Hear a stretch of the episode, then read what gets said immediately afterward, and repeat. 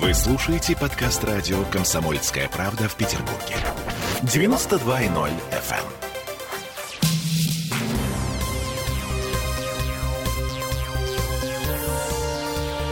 Темы дня. Петербург обогнал Москву по заболеваемости коронавирусом. Смольный готовится к четвертой волне. Петербург радикально решает проблему с нехваткой детских садов и школ. Смольный запретил застройку без социальной инфраструктуры. А сатанисты из глубинки. Мы выяснили некоторые подробности биографии людей, которые совершили серию ритуальных убийств в Ленобласти. И чемпионат по обниманию деревьев готовится в соседней Финляндии. Есть возможность в нем принять участие. Итак, Смольный готовится к новому подъему заболеваемости коронавирусом. Но словосочетание «четвертая волна» пока не звучит официально. Всем привет, я Олеся Крупанина. Я Дмитрий Делинский. Начнем с цифр. Самое важное на сегодня. Петербург обогнал Москву по числу новых случаев заболевания коронавирусом. У нас 1811 за последние сутки. В Первопрестольной 1639. По-моему, это первый раз за все полтора года, что мы боремся с инфекцией. Статистика вообще по стране идет на спад, а, но у нас медленно медленнее, чем в той же Москве. Еще раз повторю, мы обогнали Москву по заболеваемости. Ужасно. Что касается по смертности, то у нас 49 летальных исходов за сутки. Здесь мы все-таки на втором месте.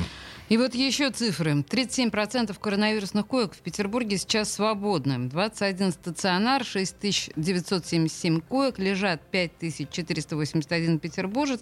В общем, поводов для новых ограничений и новых локдаунов формально нет. Ну, пока нет. Наш источник, близкий к городской системе здравоохранения, не под запись, говорил сегодня, что новый подъем заболеваемости ожидается в конце августа, в начале сентября. И важное уточнение, словосочетание «четвертая волна» в администрации Петербурга не употребляет э, не только публично, но и в кулуарах.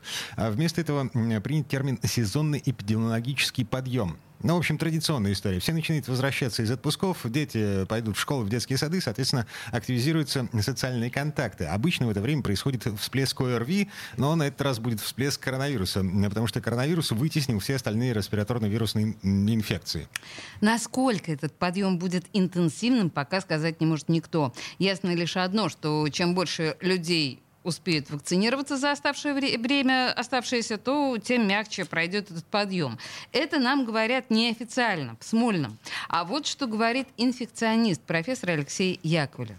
Следующего подъема заболеваемости избежать вряд ли удастся. Сейчас поступили сведения о том, что больше и больше начинают болеть дети от 10 до 19 лет. Те, кто почти не болели или болели легко в первые волны. Это связано с тем, что сейчас господствующим является вот этот штамм Дельта. И, соответственно, могут болеть и те, кто уже раньше болели, и э, те, кто еще ни разу не болел. А за счет детей расширяется популяция населения, которая подвержена этой инфекции. Соответственно, после начала учебного года, когда дети все соберутся, исключить их контакт с источником инфекции невозможно. Сейчас, вы знаете, острая дискуссия ведется по поводу той информации из Великобритании, что вакцинированные люди могут передавать. Соответственно, создаются предпосылки для нового подъема. Ну, в общем, э, речь, насколько я понимаю, идет о том, чтобы закрывать э, на карантин учебные заведения, классы, как минимум, группы в вузах э, в случае, если кто-то заболел. Но что, профессор об этом не говорил. Да, вы, вы слышали, дети и подростки начали болеть болеть коронавирусом. Да. И, и это тревожная информация. Это информация, собственно, характерная для штамма Дельта. Угу. Вот. А, учебный год в Петербурге начинается в очном режиме, по крайней мере, в школах. Совершенно точно, значит, э, линейка пройдет э, с надетыми масками, вот, но она пройдет. То есть год начнется в а, в обычном режиме с детьми, с преподавателями в классах, и там дальше власти будут смотреть на то, как все это будет развиваться.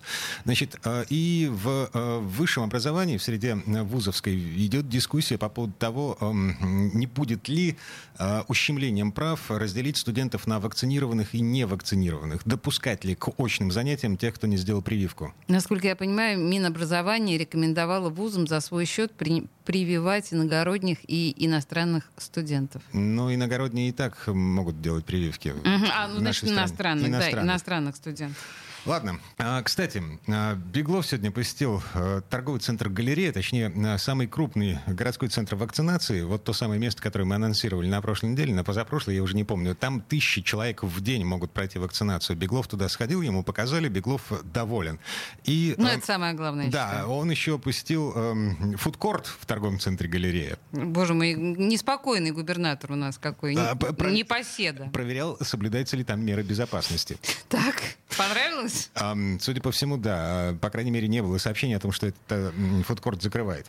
Так, и э, еще одна деталь. Значит, э, социальная сеть ВКонтакте запустила систему э, записи регистрации на вакцинацию. То есть это такое мини-приложение, которое можно прикрутить к своему ВКонтактику. И там легко, непринужденно вы можете записаться на прививку в любое медицинское учреждение в городе.